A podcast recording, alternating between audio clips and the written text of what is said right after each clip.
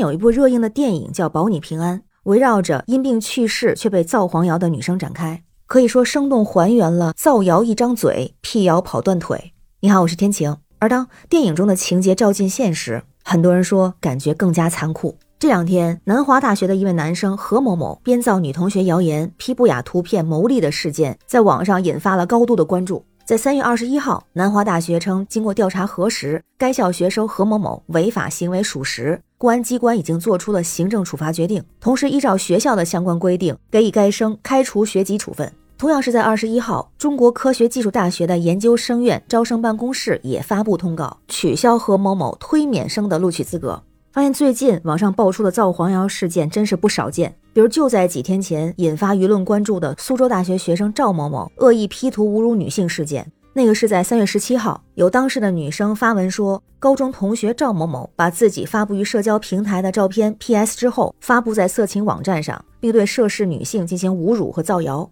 帖子发出之后，警方和苏州大学展开调查，做出了处罚决定。这个赵某某犯传播淫秽物品罪，被处以拘留十天。苏州大学也表示给予该生开除学籍处分。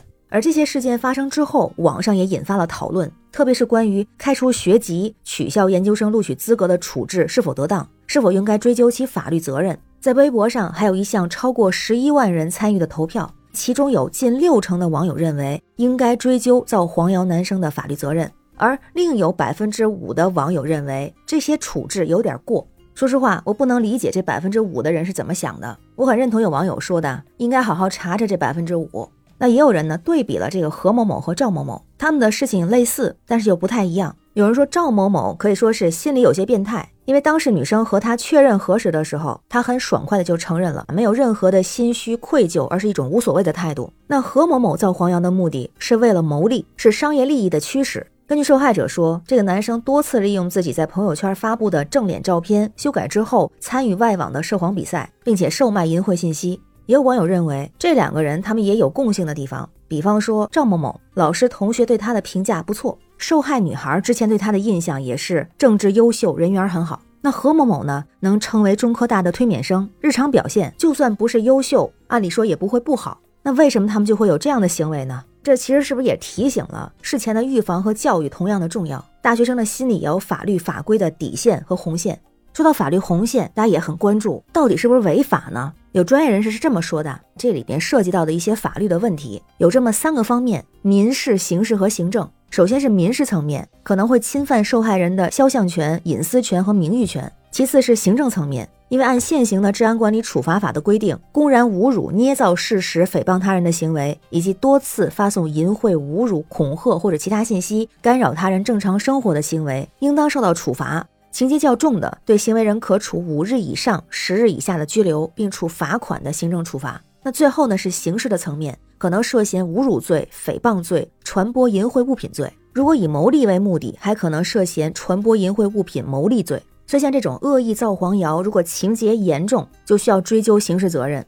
那怎么才算情节严重呢？就比如说侮辱罪、诽谤罪，同意诽谤信息，实际被点击、浏览次数达到五千次以上。或者是被转发次数达到五百次以上的，应当认定为情节严重。还有一点就是，侮辱罪、诽谤罪是告诉才处理的犯罪，也就是说，只有被侮辱人、被诽谤人亲自向人民法院控告的，人民法院才能受理。如果是通过网络实施侮辱、诽谤行为，被害人向人民法院告诉，但是提供证据确实有困难的，法院可以要求公安机关提供协助。如果有人发现这种事情发生在自己身上，第一时间选择报案。那也有人觉得非常的无奈，因为这样的事情也需要受害者自己去查，自己去提供证据。就像赵某某这个事件，它的时间线是这样的：女孩第一次知道自己的照片被恶意修改和发布，是在二零二二年的五月中旬。当时是有一位她的男性好友告知，发现和自己同时被发布出去的还有她的女同学。受害者在当天第一次报警，但是并不知道是谁。之后她自己也开始进行调查，逐步缩小范围。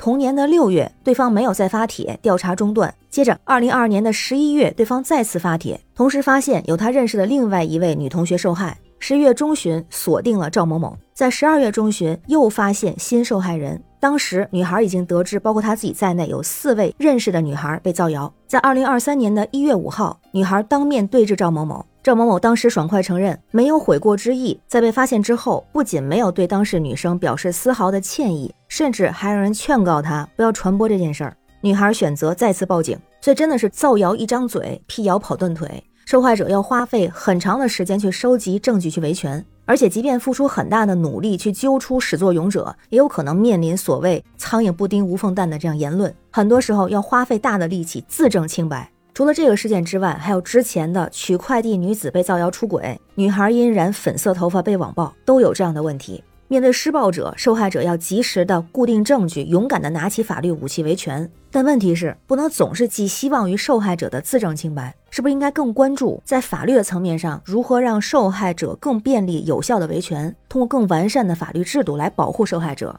所以，我也非常支持学校的处罚、公开的通报，也希望法律可以加大惩罚的力度。同时，还有一点需要我们特别的警惕，就是所谓的按键伤人。按下键盘的不仅是施暴者，很多时候也包括我们普通的网民。你一言我一语，可能被人利用，成为伤害的工具。就像是雪崩的时候，没有一片雪花是无辜的，但是很难对其中的一片雪花去追责。所以我也非常认同这样的一个说法，就是要真正打击此类行为，不仅需要网民尊重言论自由的边界，自觉规范线上的言行。同时，社交平台的管理也非常的重要，而最关键的就是法律应该成为网络施暴者的悬顶之剑。对于这样造谣的行为，要从源头查起；对于有网络水军参与进行引战、利益输送的，要严厉打击水军上下游产业链。网络大 V 跟风转发的，也需要承担比普通公民更大的责任，也需要咱们一起努力，线下线上都守法，捍卫自身权益，抵制网络造谣诽谤行为。